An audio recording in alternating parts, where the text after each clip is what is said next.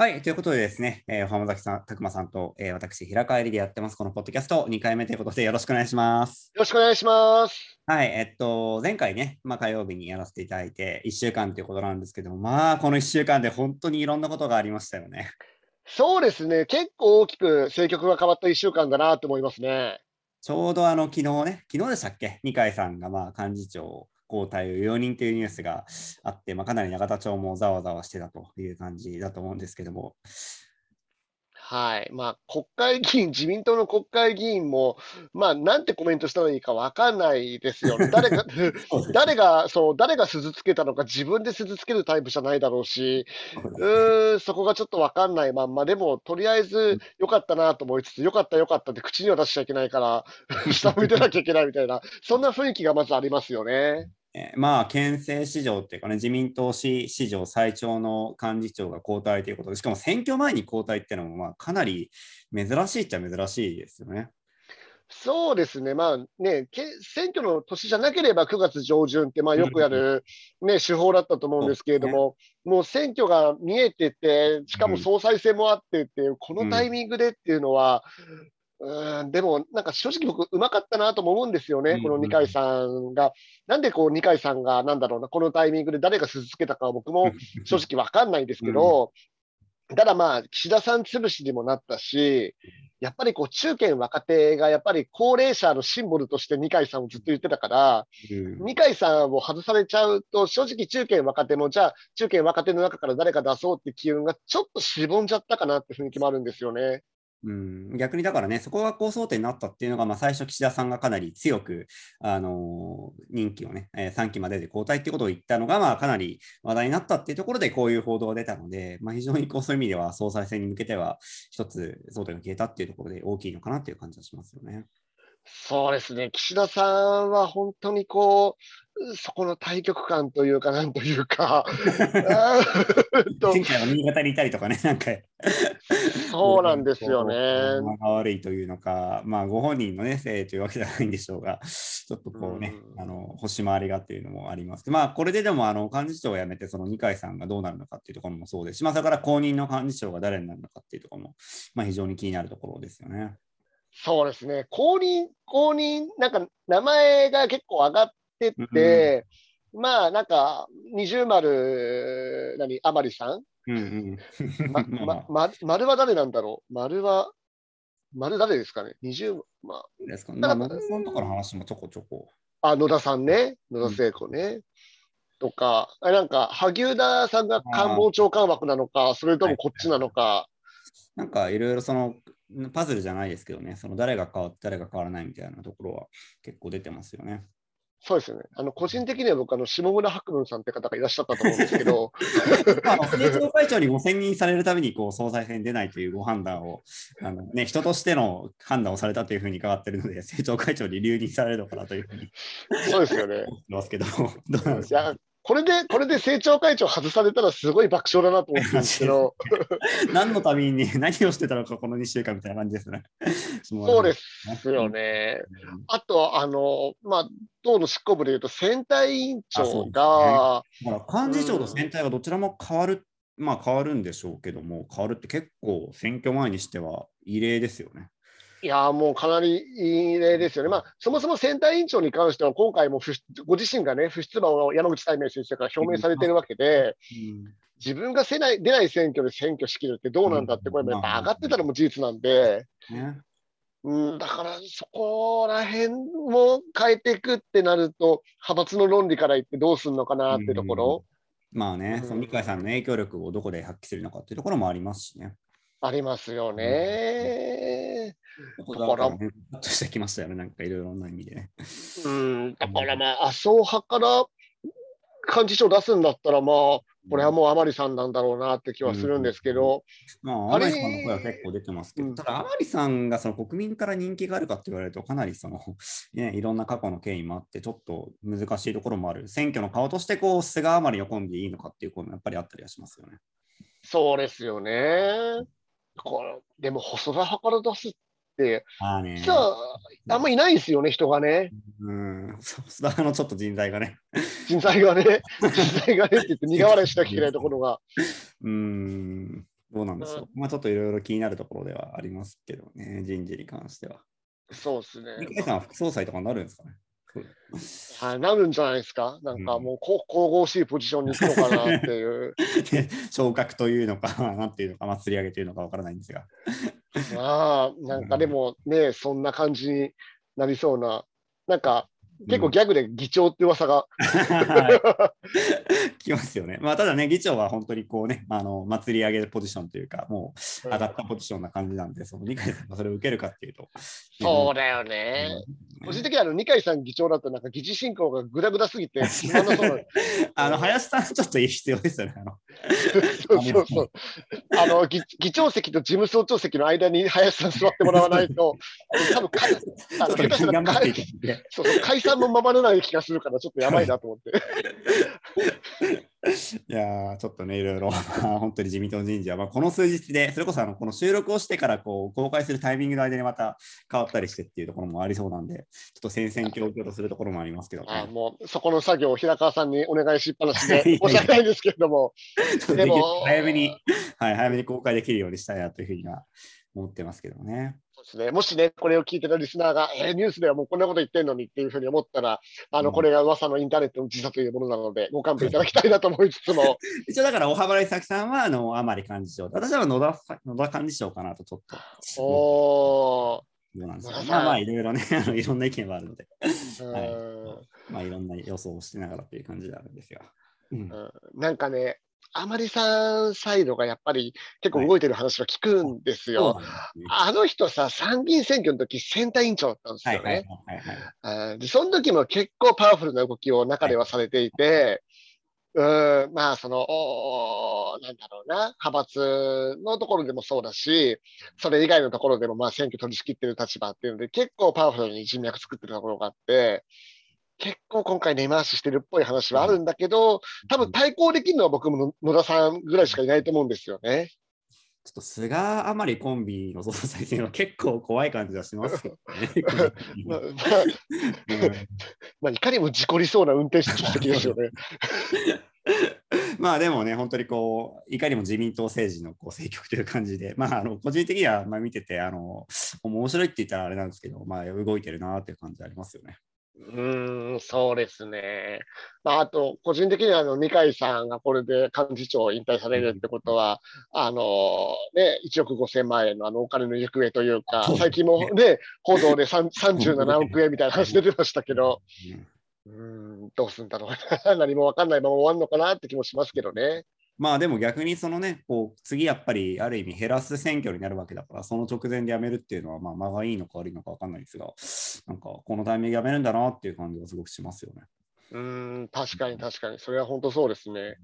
うんね誰が責任を負うかっていうところもありますよね、次の選挙。もしこうね、すごく減らすようなことになったらと。これ、二階さんって本当に衆議院出るのかな？いやー、わかんないですよね。なんかね、いろいろその息子に譲るみたいな話もあったりはするので。うん。うん、だだから、世耕さん出さないのとバーターだったとかないのかな？あります。まあ、なんか言われてますよね。そので、こう、えー参院とどまるバーター幹事長辞任説みたいなの結構、ね、昨日今日でいろんなところで聞いた気はしますけど、どうなんでしょうね。うんだって、言うてさ、御年もう82ですからね。じゃあ、岸田、岸田さん誰だっけって言ってましたもんね。そういうこと考えていくとね、うん、まあ、あの、お年寄りいじめるわけじゃないけれども、うんただ幹事長ってこれからの1、2ヶ月の幹事長ポジション、多分一番忙しいやつだから、うんそれが果たして二階さんで務まるのかっていうところ、現実的に見て、戦えないだろうって判断はまあ正しいと思うんでね。ねまあ、ちょっとなかなかね、その、うん、実務的なポジションはっていうところで、まあ、少しこう、祭り合い的な感じになるのかなっていうところもありますけどね。そうですね。まあ、というところで、あの選挙もね、10月17日で、これ決まったんでしたっけ？もうなんか出てましたけど。いや、えっと、多分閣議決定を、はい任任期満了の時って解散行為が伴わないので、ね、そのそう日程は閣議決定で済むはずですから、うんおそらくは21日の火曜日とかに。閣議、課金じゃないですか、閣議だから。そうですね。だから火曜日にやるんじゃないかなっていう話で、僕もちょっとその、こういう選挙の仕事してるんで、総務省というか、総務省って言っちゃまずいな、法務省の 選挙部の変革ってところがあるんですけど、ね、はい、選挙区ありそうだし、はいはい、自治自治団とか局ってところがあるんですけど、まあまあまあ。そうですね。あの、なんか21に閣議決定されたことに基づいて、22日に各都道府県選管に通達を出して、24金曜日、25日土曜日に、まあ、各都道府県選管で説明会をやると。うんうん、で、まあ、翌1週間、平日でいうと27から1日で、まあ、あの事前審査ってあのポスターのね、確認したりとか、うん、そういったことをやって、4日に最終チェックがもしあればあって、5日に工事みたいな。なんで、まあ、イメージ的にはそんなもんかなって気もするんで、うん、っていう感じですよね。まあそういう中でね、その自民党さんもこういろいろ調査をして、まああのいろんな反応がこう出てるところではありますけど、はい、どう見られますか？いや、まあ、ちょ言える話、言えない話あるん ですけど、まあまあ うん、まあ、自民党のこう調査って、あのー、み皆さん、このリスナーの方見たことある人がどれぐらいいるのか分かんないですけど、いないね、普通はいないわな。見てる人は多分関係者ですね。そうですよ、関係者ですね。はい、あの、まあ、A4 縦で、こう右上に A とか B とか C とかか、書いてあるんですけど、で、まあ、前回とどれぐらい変わったかみたいな。まあ、僕も何人かはな、ね、見ましたけど、やっぱ軒並み、やっぱり下がり調子ではあって、まあもちろんその全部を見れる立場では僕はないですし、見,、見たらなんかそっとしそうなんで見たくもないんですけど、うん、まあでも、おそらく60とか70議席減っていうところまでは、そうですね、8月、うん、18から21に多分調査やったと思うんですけど、うん、そこの数字では多分それぐらいのマイナスっていう数字が出てきてるんじゃないかなと思うんですよね。かなりやっぱりね、その前回の調査から比べても下がってるっていう話も出てますよね。そうですね。ただ、まあ、感染者がここ1、2週間、ちょっとまた、なんだろう、下がり調子になってきてることとか、まあ、2回外外しというか、2回下ろしたとか、まあ、そういった機運が高まってくることを考えると、おそらくこの8月18から21の調査が一番悪かった数字になる可能性が高いなと思っていて、ここから、まあ、持ち直すって言っても、たかが知れてると思うんですけれども、うん。まあ、一番最悪のパターンの数字を持っておくってやっぱ大事だと思うんで、うん、そこからどんぐらい巻き返せるかってところが一つ、与党側にとっての鍵になってくるのかなと思いますね。だから70、60減のところをまあ40、50とかに戻せるかとか、まあ、もう少しその減の幅をこう減らせるかどうかというところが、これからのまあ自民党の一つのポイントになってくるというところですかね。そうですね、そうですね。まあ、ただ、そのね、なかなかこう好材料が、まあ、もちろん感染がね、これから徐々にその少し落ち着いてくるっていうところはあるとは思うんですけど、まあ、劇的に減るっていうところもなかなかこう10月の段階ではないかなっていうところもあって、まあ、そうなってくると、こうね、なかなか好材料というか、反転材料っていうところがどれぐらいあるのかと。まあ、内閣改造もそんなにこう大きく目玉になるような人事があるかっていうとなかなか難しいところもあるのかというふうに思うんですけど、この辺いかがですか？そうですね。改造？改造どうするんですかね なんか一気に改造の話が出てきてね。なんか。うん。まあでもなんか日経からなんか中で小幅って書いてあったけど、まあ、うん、あのどう考えたって大規模にやるわけにはいかないと思うんで、うん、うん、とりあえず少なくともコロナ対策のポジションは今変えられないですし、うん。そうすると、まあ、おそらく河野さんとか西村さんとか、うん、おそらく官房長官までも、どうかな、官房、変えるとしたら官房長官なのかなと思ってたんですけど、うん、なんかこのタイミングで官房長官変えちゃうのもちょっとな、うん。あまりからね、加藤さんのやっぱりこう、評判が芳しくないというところもあったりはしますよね。そうですね。なんかもったいないなって気もするんですけど、加藤さんも、うん、ただあの、気をつけなきゃいけないのは、内閣改造には身体検査してないと、その後にスキャンダルっていう必ずリスクを含むじゃないですか。うんうんうん、だから身体検査が終わってる再登板とかじゃない限りは、やっぱりそういった一定のリスクがあると思うんですね。うんうんうん、で、だからそれ考えると、ちょっとサプライズとかっていうのもなかなかあまり考えにくいかなっていうのがあって。まあ、入閣経験者とかね、そういう、まあ、ある程度大丈夫だという方に関して、まあ、あの小幅な、それこそまあ党役員人事と合わせて改造するという可能性そうですね。ねうん、だから国民受けするっていう意味では、まあ、河野とか小泉とかどないすんねんって話が出てくるんですけど、うーんって感じもするし、そこは。そうですね。うん。うん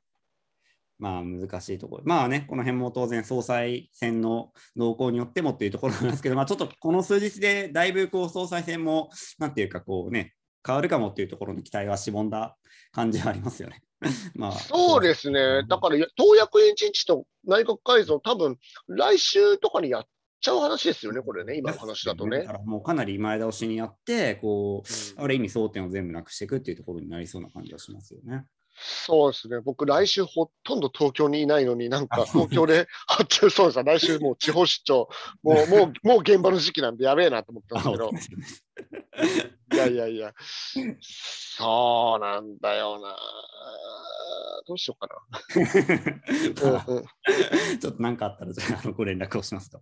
東京にいるっていう感じで。あのでもあれですよね、だからまあ、本当にこうこれからの1週間、2週間のところで、まあ、与党側の体制はある程度決まってくるというところにはなるかな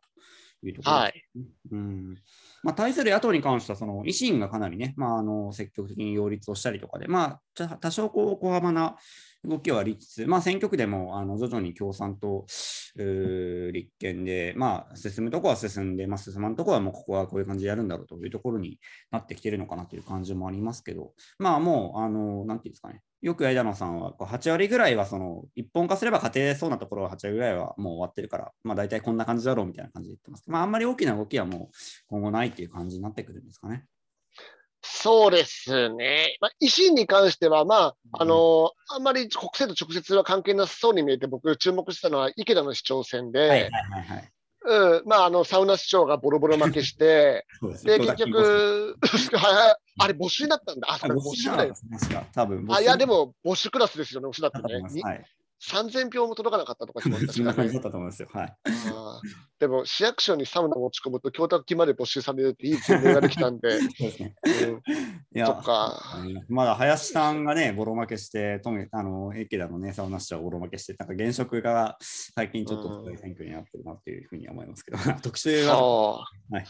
そうですね。まあでもあれ結局ほら維新が直前にこう立てて、ねそれがやっぱりすんなり通って、やっぱり大阪強いねって話になったと思うんです。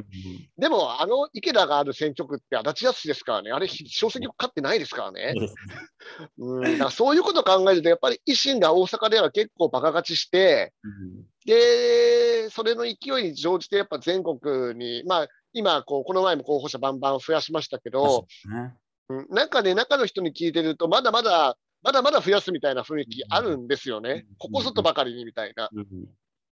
多分狙ってんのは、公明党の議席よりも上回ることなんですよ。うんうんうん。まあ30議席ぐらいとかね。そうですね。多分公明が28から29がコンセンサスだと思うんで、30までいっちゃえば多分、公明党は1議席増やすのも大変な選挙だから、うん。うん、守りの選挙に対して維新が攻めで、うん。うん。そうするとね、上昇関西創価学会はかなりきついと思うんですけど、ねうん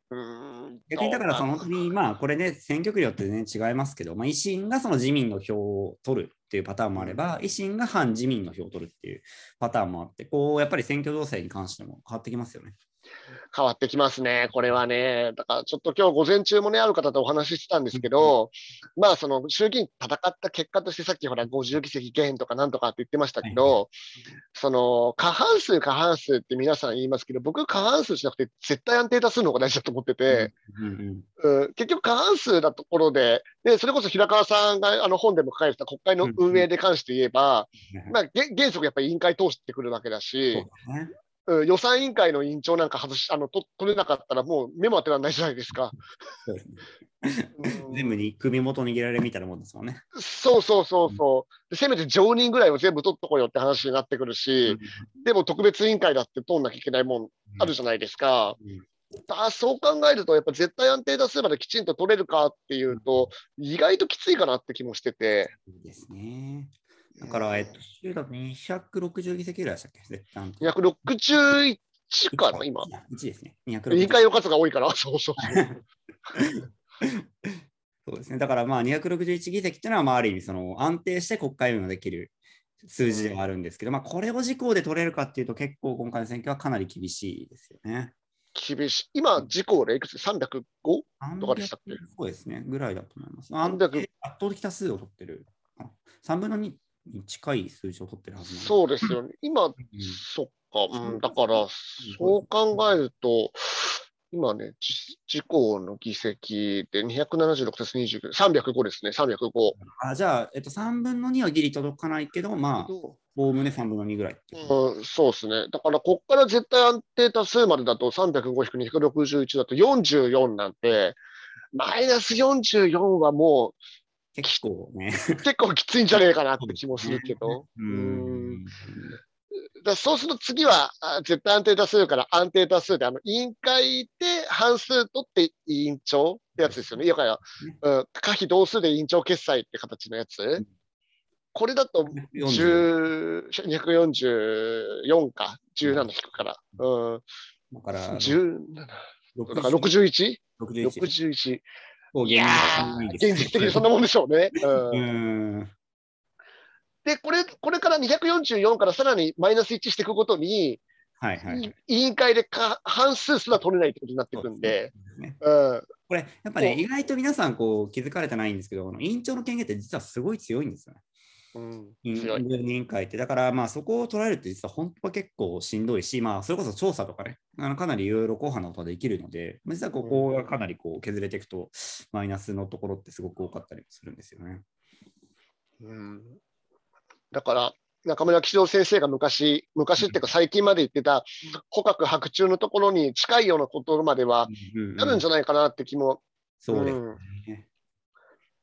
してきましたけどうんね。うんうんまあね、ここからその、まあ、それこそその維新がどれぐらい取るかとかに言っても国会の風景は相当変わったりはしそうですよね。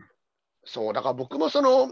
まあ、その気が早い話ですけど、選挙が終わった後、自公でじゃあ、まあ、過半数取れればいいって考え方ありますけれども、うんうんまあ、その、維新がどういう立場になっていくのか、で、それ以上に国民民主もどういう立場になっていくのか、そうですね。うん、なんか、言ってることがたまに自民党っぽい時あるじゃないですか。だいぶ。だいぶあるじゃないですか。うん。うん、だからまあ、まあ、維新はもしかしたら閣内協力まであるかな、閣外からどうかな、まあうん、先週も似たような話あったと思うんですけはいど、これに、うん、国民まで入ってきて、例えば内閣では組まないけど、委員長ポストだけは持っちゃうとか、うん。もしくは与党連絡会議だけは持っとくとか、うん。そんなことまでは考えられるかなって気もしてきましたけど、ね。だからその先週も話しましたけど、こうね、あの万博担当大臣が維新で、私なんかあの孤独対策担当大臣できたじゃないですか。あれ、はい国民民主のためのポストあったりするのかなって思ったりもして。あー、なるほどね。うんなるほどね。で突然こうポコッとできて、まあ、国民さんが言ってたことが実現して大臣になったっていうところなんで、まあ、もしかするとそういうこう含みもちょっとあるようなあの大臣ポストなのかなっていうふうにも思ったりもしたんですけどね。玉木玉木さんがなるんですか？その場合。なんかどうなんでしょう。玉木さんなんですかね。玉木大臣ですか？玉木大臣、ううん。ん、うん。なんかね、いいねとかって言いそうですよね、玉木さんだったら。ああのか閣議で、閣議であのご自身が孤独にならないようになってほしいなってありますけれども、でもまあ、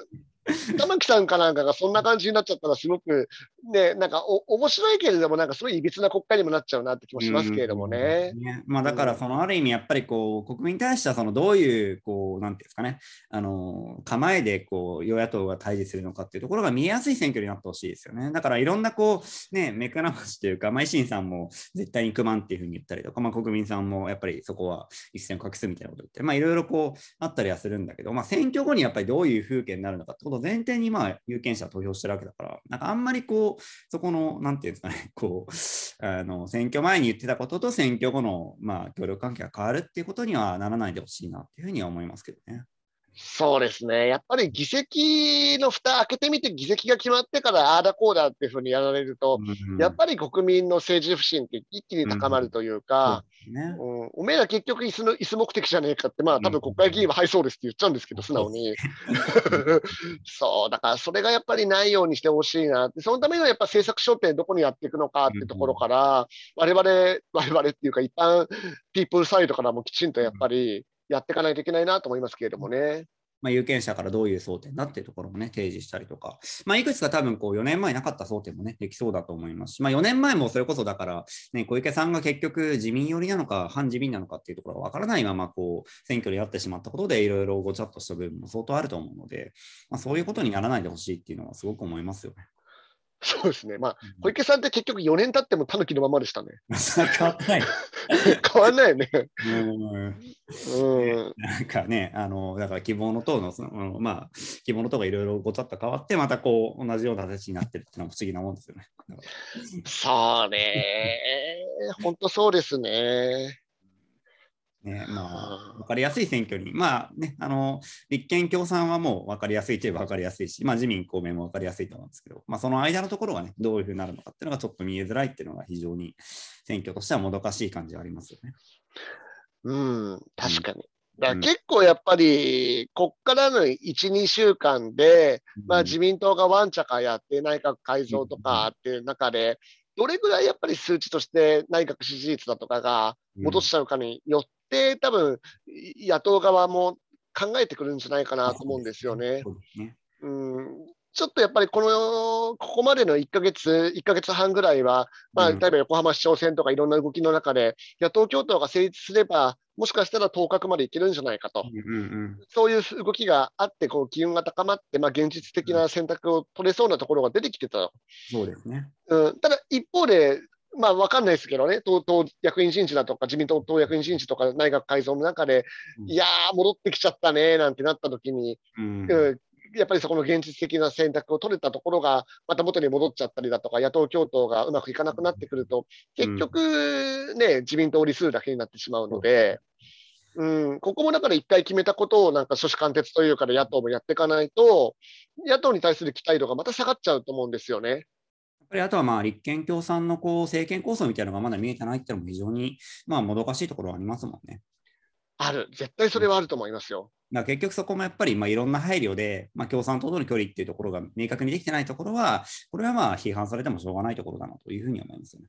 うんうんうんうんうん。まあ、ただこうね、あのまたいろいろこう論戦になったときに、その選挙前にやっぱりね、支持率が野党第一党とか絶対上がるっていうところもあるので、まあ、この辺どれぐらいこう実際にあの党首討論とかね、まあ、そういう選挙前のおテレビ番組とかで上がっていくのかっていうのは非常に気になります。そうですね。なんか結構やっぱり、えー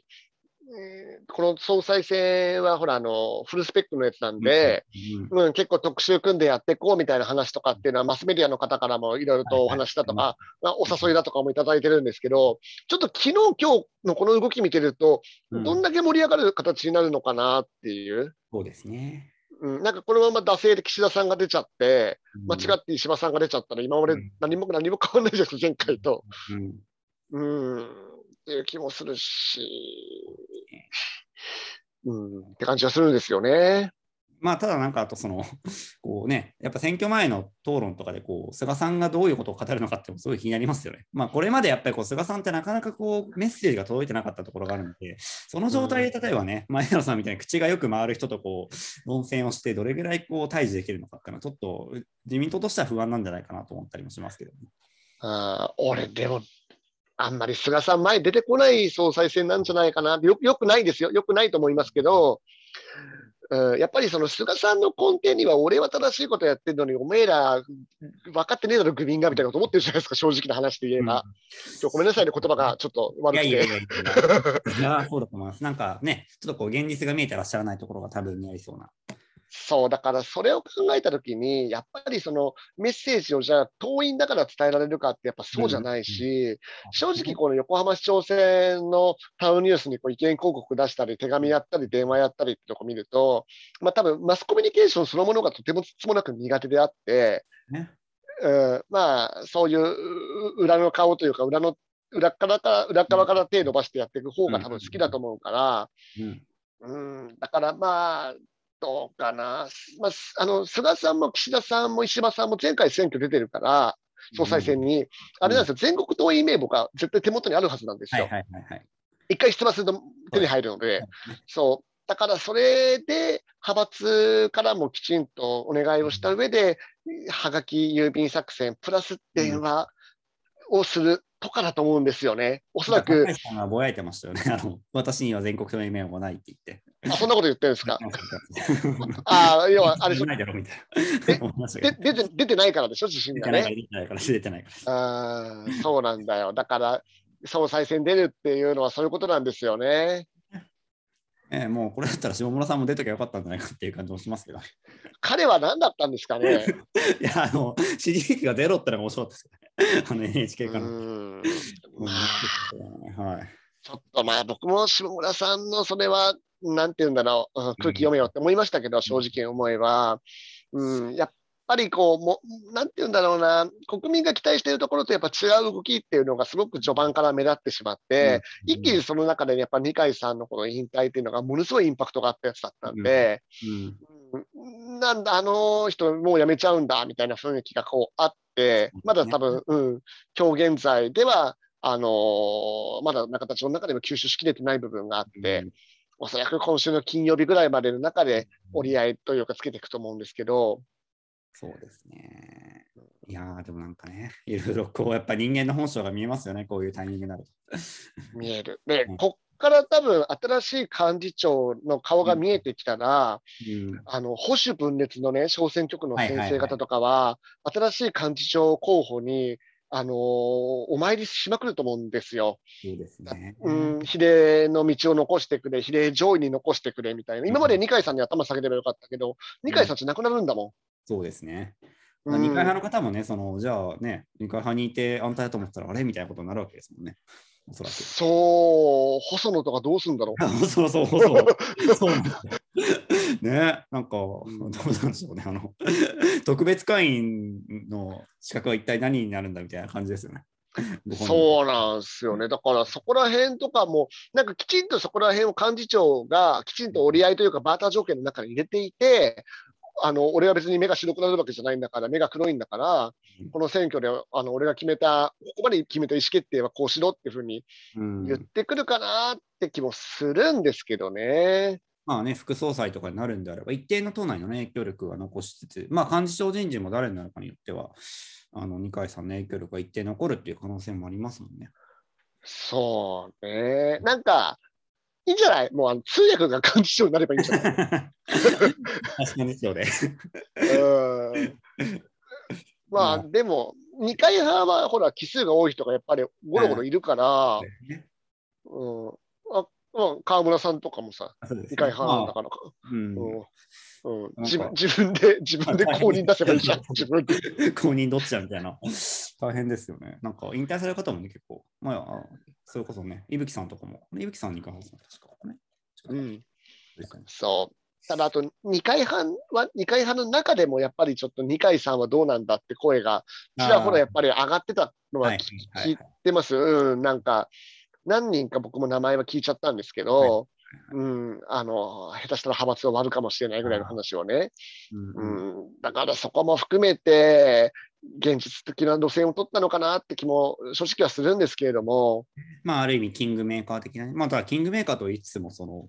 どうなんでしょうね、こう、総裁候補を育てていくっていう感じになるかっていうとなかなか難しそうなのかなっていう感じもしますけど、ね、ちょっとあれですよね、その、人が、人がいない。まあ、そう今のね、があの顔ぶれというか、を拝見してるところもありますけど、うん、なんか？こう、あーとしか言わない、ね、あれですかね。うん、それでもあの石破さんとかはこうどう立ち回るもんなんですかね？まあいろいろちょっとこう出るのか出ないのかもなんか、もちゃっとされてた感じもありますけどね。石破派が多分、今もう減って減って14、15とかそんぐらいですよね、人数ね。はいえー、多分無理だと思うんだよな。その前回から3人抜けましたよね。3人、4人抜けたのかな、そこは多分。それでなおなんで、どうだろう。うん、で、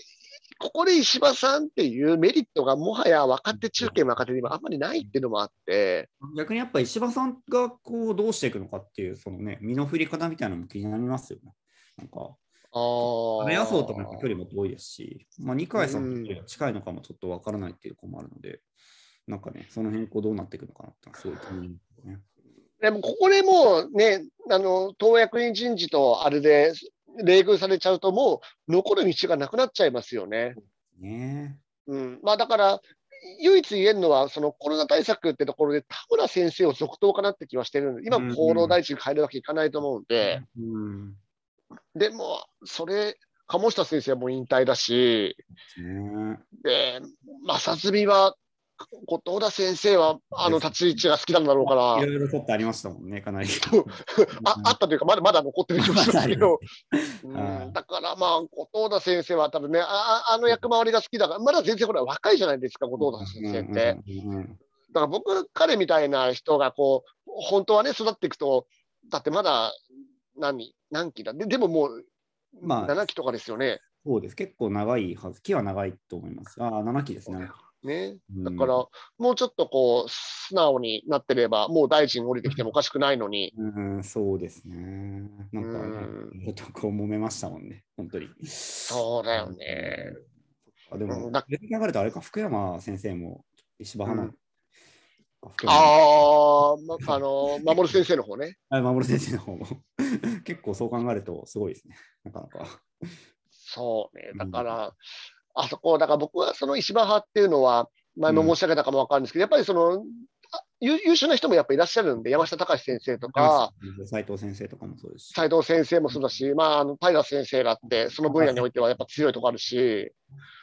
うん、だから正直なんかそこら辺が、なんだろう、例えば平さんを押すとかなって、中堅若手がそこら辺を押すんだって形でまとまってきたりとかすると、派閥としての若返りも図れるし、面白いけど、でもその時点で石破さんの役がもう終わっちゃうんで、ね。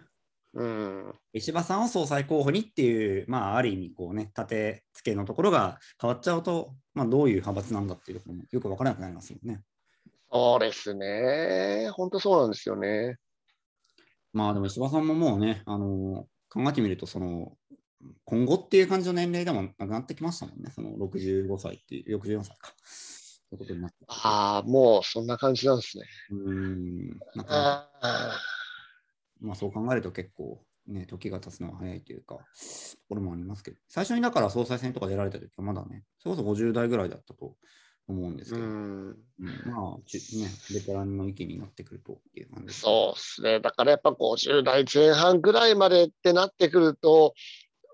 そうね、だから、まあ、山下隆先生も平先生も、多分後藤田正純も全部50代前半だったと思うんで、うーん、まあそこぐらいまでだよな、若返りって言えるのはな。ね。うーん。まあなかなか、ね、根強い なかなか芝は どうなっていくんだろうなっていうところはありますよね。ありますよね。これは本当にそうですね。うんうーんまあまあね、あの今後幹事長人事とかでどうなっていくのかところもすごく気になったりはしますけどね。うんうんいやーでも、うん、やっぱり幹事長、この多分ね、また多分収録1週間後だと思うんで、1週間でやっぱ見ときたいのは、幹事長人事もそうですし、その派閥のバランスをどれぐらいその菅さんが選挙前に意識するのかってところ、ですね。うん、そしてまあ、その保守分裂のところが、まあ、二階幹事長は多分心の中ではこうしたいっていうのがあったけれども、うん。うん、それを決めてから辞めるのか、決めないで辞めるのか、決めないとしても表では決めてないだけで、裏ではなんか握ってバーターで辞めていくのか、うんそうしないと二階派に入った、ね、うん。あのそのために、そのためだけに入った先生方が浮かばれないので、うん。うん、そこをどうするのかってところは、まず注目かなって思いますね。非常にまあそういう意味ではね、動きの多い、まあ、注目するところも多い感じの2週間になってきそうな感じがありますよね。そうですね。なんか東京から離れたくないけど、もう衆院選もやっぱり、そうですよ。衆院選も10月5日公示ってなると、もう、もう来週のね、この収録をするときにはもう1ヶ月切ってるわけでそう、ですね。早いですね、そう考えるとね、本当に。はい、だから、遅めに考えてた人からすると、やっぱりちょっと早まったなっていう印象あるでしょうし、そうですね。えーまあ、しかもこう、多分本当のベストっていう菅さんじゃない総裁っていう路線がもう、かなり路線としては消えてきたなっていう印象を多分持ってると思うんで、うん。あ言うてガースでいくのかっていうところに対して、うん、あの、菅あまり、菅あまりは大丈夫なのかな、本当に。自民党さん。いやね。ー、やばい、やばいっすけどね、菅余りでいくとね。結う構、有権者の不満は相当溜まってそうな感じがしますし、でも、それこそ緊急事態が10月に解除されてるかっていうと、結構きつい感じもしますよね。どうなんだろうな。まあ、ここからまあ10月に減ってったとしまってるね。どうなんでしょう。まあ、一部の自治体は解除できても、まあ、全国一律解除絶対無理ですよね。どう考えたって無理ですよね。東京は多分、緊急事態のまま選挙っていう可能性が高そうな感じがしますよね。高いっすね。だそう考えると、それで甘利さんで突っ込むのか。結構、なかなかチャレンジな感じはしますよね。うん、まあね、まあ、個人的にはあの甘利さんって、甘利さんもなんですけど、甘利さんも神奈川県連なんですよ。はいはいはいはい、はい。また神奈川かってのあって、だからは、まあ、河野も小泉も小野木も小泉も、まあ、いろいろいると思うんですけど、あれはね、あの、大和とか海老名とかあっちの方だと思うんですけど、うん、甘利さんはまた神奈川かよっていうのがあって、そうですね。うん、なんか早く市長選の総括やったら正直思ってるんですけど、はいはいはいはい。自民党はね。うん、そうですね。あ、なんかあれですね。時事通信は河野太郎幹事長って書いてます、マジですか？石破幹事長か河野太郎幹事長か萩生田幹事長の名が取り沙汰されてるって書いてます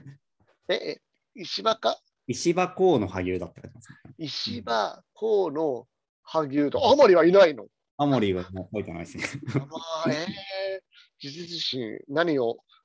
根拠にしてるかちょっとわかんない。何を根拠に、マジですか。でもなんか石破は僕ちょっとあるかなと思ったりもしますけどね。ワンチャン。まあどうなんですかあのある意味こう選挙の顔としてね、まあ、あのいろんなこう、なんだろう、総裁選の絡みとかも含めてっていう、どうなんでしょうね。まあないか、ないかな。あ、本当だ。あ、しかも6日って言ってるんだ。うん。あ、オリパラ、ハパラが終わって翌日ってことですか？河野幹事長はちょっと、ちょっとっていうことですね。やめよう、マジでやめよう、河野幹事長は。いや、あんまりちょっとね、幹事長向きの方という感じは正直しないですが。うん、それは自民党をぶっ壊すじゃなくて、自民党がぶっ壊れるの方が正しいかもしれない。萩生田さんは、あの比較的こう堅調なあの文科大臣としては評価もある方ですけどね。そうですね。だから細田派が差し込んでくるんだったら、うん、まあ、そこなのかな。萩生田先生、今日誕生日なんですよ、8月31日。あそうなんですおめでとうございます。そうそう多分聞いてない多分聞いてないですけど、そうそうそう。で、まだ、まだ58歳なので、ね、永田町的にはお若い方ですよね。若いし、まあ、あと、あの菅さんが好きな叩き上げ、あのあの人が市会議員からやってるから、だからまあ好きなタイプには間違いないんだけど、萩生田さんが選挙向きかって言われると。うんうんなかなかどうなんでしょうね。うん難しい人事ですね。まあ、だから誰にしたらいいのかってなかなか難しいところですね。こうそういう意味で言うと。まあ、いや、本当そうですよね。うん、ちょっとな。うん、まあ まあまあ。誰が来てもちょっとやっぱり菅総理っていうのがトップにいると、ちょっとこう、ね、ため息がつくような感じはありますよね、正直。ありますね。それはありますよね、やっぱりね。やっぱり岸田総理の方がね、そういう意味で言うと、まあいろんな意味でこう国民にとってもいいし、自民にとってもいいんじゃないかっていう感じはしますけどね、正直に言うと。間違いない、間違いない。うん、えー、まあ、でも、そっか。まあ、菅余りだと確かに選挙は本当厳しいだろうし。いね、多分なんか、さすがにこう、ちょっと辛い感じはしますよね。いろんなね、顔として。そうなんね。でもなんか、菅石破はバランス感覚はあるそう。あ、そう。菅石破も確かにちょっとなんか、仲がそもそも悪い感じはします多分。あなんか全く連携取れなくなりそうだから、その後の国会運営考えたら最悪ですけどね、自民党からしたらね。そうですね。うんこれは菅林じゃないですか。菅林か。2回、2回副総裁と一緒に頑張っていただいて。通訳だな、通訳。間違いない。そうですね。あそこでも野田さんの名前もないですね。ああ、ないね。野田さん、野田さんか。河野幹事長でもないと思うんだけどな、にどうなんですかね。あ僕は絶対ないと思いますよ。やっぱりワクチンの件が終わってないので、そうですね。総選挙終わった後で目処が立ってるともかく、うん、このタイミングで大臣外すのは絶対、代わりが絶対いないですから、ワクチン担当大臣は。うん、そうですね、そうですね。今更ね、変えられるわけもないので。そう。てか、今更やっぱファイザーとかモデルナと、差しでやり合う大臣変えるわけいかないですよね、どう考えてもね。うん。だから、河野は何から、うん時事通信の人にちょっと後で聞いてみよう。どういうニュースソースなのかっていう。そうし。しかもこういう、こういうニュースに限って署名が入ってないんだよな、時事ってな。無記名記事やめてほしいですよね。なんか、ここまで書くいや、本当本当ですよう。んうーん。まあね、いろいろでも、まあ、いろんな飛ばしも含めて、こう、またこの間、総裁選まではいろいろと、まあ、もしくは幹事長人事までね、いろいろとこう話が出そうな感じはありますよね。そうですね。完全にこう、なんていうんだろう、まあ、観測気球もたくさん上げながら見極めていくような、そんな展開にはなってきそうですよね。そうですね。うーん。いやいや、高橋さんの話も全然しないです。あーど、ど、どっか行っちゃいましたね。まあいいいいですね、やめてきました。北さんの話してないですね、そういえばね。まあ、うん間が悪いなっていうぐらいか。そうですね。岸岸田さん総選挙後どうなるのかとかも結構気になりますよね。でも僕は申し訳ないけど、やっぱ岸田さんのね、あのノート振りかざして、あ、の、なんか、キム・ジョンウンみたいなことやってたじゃないですか そう、マジであれ見た瞬間に、やっぱやばいなって、あのあの写真を撮られることを意識してやってるんだったら、マジでやばいなと思ったんですけど、うん、でもやっぱりその焦点設定からの焦点外しまでのこの一連の流れも、なんだろうな、あって、もう多分二の矢はないはずなんで、岸田さんは、そうん、これはもうやっぱ弱いなっていうのは正直ありますよね。喧嘩を仕掛けてね、あの一瞬でこうある意味潰されたっていうのは、すごいやっぱり、ちょっと、うん、喧嘩の仕方としては非常に稚拙だったなっていう感じがしますよね。うん、いや、僕、正直、あの、まあ、あの、てか、今回の一件で、高知会から何人離れるかなって思ってるぐらいひどかったと思ってるんですよ。うんうん、だってもう、からね、派内でやっぱり総裁に出ない方がいいって話もあったっていうふうに聞きますもんね。うん、いや、本当そう、本当そう。だからなんか、ま、あの、今回結構引退する先生も多いので、うんあの、岸田派、そうです。そう、あの、あれがそうでしょ、竹本先生出ないよね、確かね。はい竹本先生が出なくって、あと岸田、北村聖吾も出ないですよね。出ないよね。で、あの、三谷先生も出ないから、三重の、はいそんな感じで結構出ない人がちょこちょこやっぱりいらっしゃって、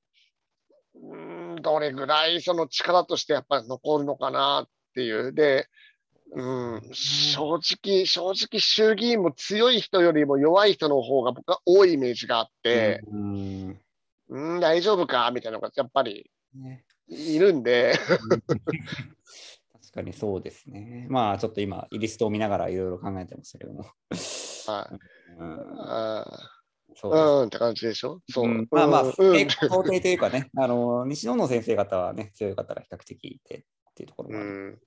なかなか難しいところありますよね。西、あ、まあ、あの、お大阪より西かな？多分大阪っていうか、そううん、そうですよね。まあうん、中国地方を中心にっていう感じですけども。そう、だから東見るとさ、吉川健先生とか、吉川健先生とか、吉川健先生とか、うん。まあ、本当に静岡はどうなるのかってなりますよね。うん、だからやっぱりちょっとそこら辺も含めて、なんか岸田派はこれ、この一連の動きで、まあ、若手がね、やっぱ岸田さん、きちんと出なきゃだめだよって押して、出て、最初の曲がり方も曲がれなかったやつなんで、どうどう捉えるのかなっていうのはありますけどね。まあ、広島のね、再選挙で、こう、ある意味、本当に政治生命に関わるような敗北があって、まあ、今回総裁選に出るっていうことで、まあ、政治的にはちょっと 2, 2連敗みたいな感じ。まあ、もちろんね、まだ総裁選は決まってないんで、あれですけど、ちょっとこう、そういう感じに見えちゃいますよね、どうしても。そうですね。だから、なんか派閥もこれで大きく代替わりなのか、二階さんは二階派じゃなくなる可能性もあるかなと思ってて、実質的には。うんうん、で、まあ、細田派は安倍派に当然、もうほとんど実質的にはなってるでしょうし、うん。うん、麻生派もまあ、これから先代替わりとしての、こう、あの、準備を、まあ、すぐ麻生さんが消えるわけじゃないにしても、まあ、甘利さん、河野さんみたいな期待人材なのかな、彼らにとっては。うん。ね、きっと残って、まあ、下手したらその後、河野からの、河野首相、甘利みたいな相関分離を無視するような突っ込み方だって考えていくだろうし、うん。下手したら、うん、まあ、そこまでやんないか。でもまあ、麻生さんはね、そそもそも留任するんですかね、財務大臣。どうなんですか？でもするんじゃない、しないのか、こどうなんですか？だってシ、シーリング今やって出てきて、そうですね。うん、まあ、補正が出てきたら絶対変えられないし、補正出てこなかったけど、うん、でもこのタイミング、でも予備費を支払いするのに、ね麻生さんの方がいいんじゃないかなっていう。そうですね。まあ、ちょっとこの辺も気にはなります。まあ、麻生さんも80歳ですからね。相当、大臣としてはかなりのね、あの、ご高齢ということもあるので、ちょっとどうなるか。すごいな、でも二階さんと御年2つしか違わないのに、何言ってるかよくわかるもんな。まあ、そうですね。あの一応、なんていうか、こう、あのね、答弁とかもはっきりされてるときははっきりされてる感じ。言ってることが不条理なことあっても、言ってることが何言ってるかわかるから。そうです。それは確かに、うん、そうですそそその意味では、まあ、人事として間違ってないんだろうな。もともとね、あの財政とかね、そのやっぱお詳しいというか、あの、ね、こう、頭の回転が速い方ではあるので、というところはありますけどね。うん、だから仮に麻生さん変えるってなると、財務大臣を誰にするのか、うん、副総理を誰にするのかって、2つ分かれちゃうと思うんですよ。そうですね。うん、だけど、やっぱり麻生さんっていうのが副総理としてあの横に座っているっていうのがあって、うん、あの菅さんの、ね、総理大臣の器かどうかってところに対する一つの重しだったのは間違いないんで、その重しになれる人が誰がいるのかって話にやっぱなるじゃないですか。うんうん、まさか安倍さんみたいな話になってくるんで。安倍安倍安倍幹事長どうですか、安倍幹事長。いやいや、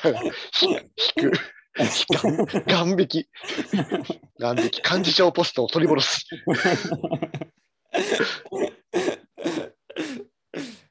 ちょっとね、あの いろいろ、まあ、あの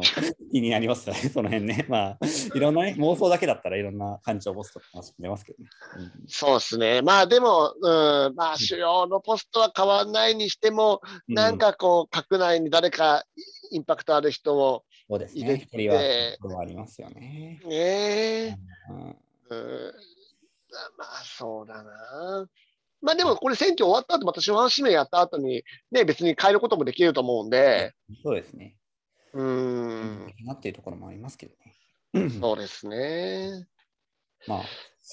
ね、いろいろ本当にこう時期的には、あのすごく動きやすい時期なので、はい、またちょっと1週間後にアップデートしてお話できればなという感じで。ぜひぜひよろしくお願いします。はい、お願いいたします。ということで、もう、気がつけば1時間近くお話を聞いて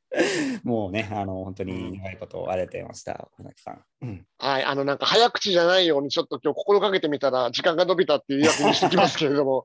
多分ちょっとね、はい、あのお互いこう、あ の早口ってよく大体コメント欄に書かれるんですけども、ちょっと頑張って、はい、あの聞きやすいようにあの放送を心がけておきますので、ぜひ皆さん、ね、はい、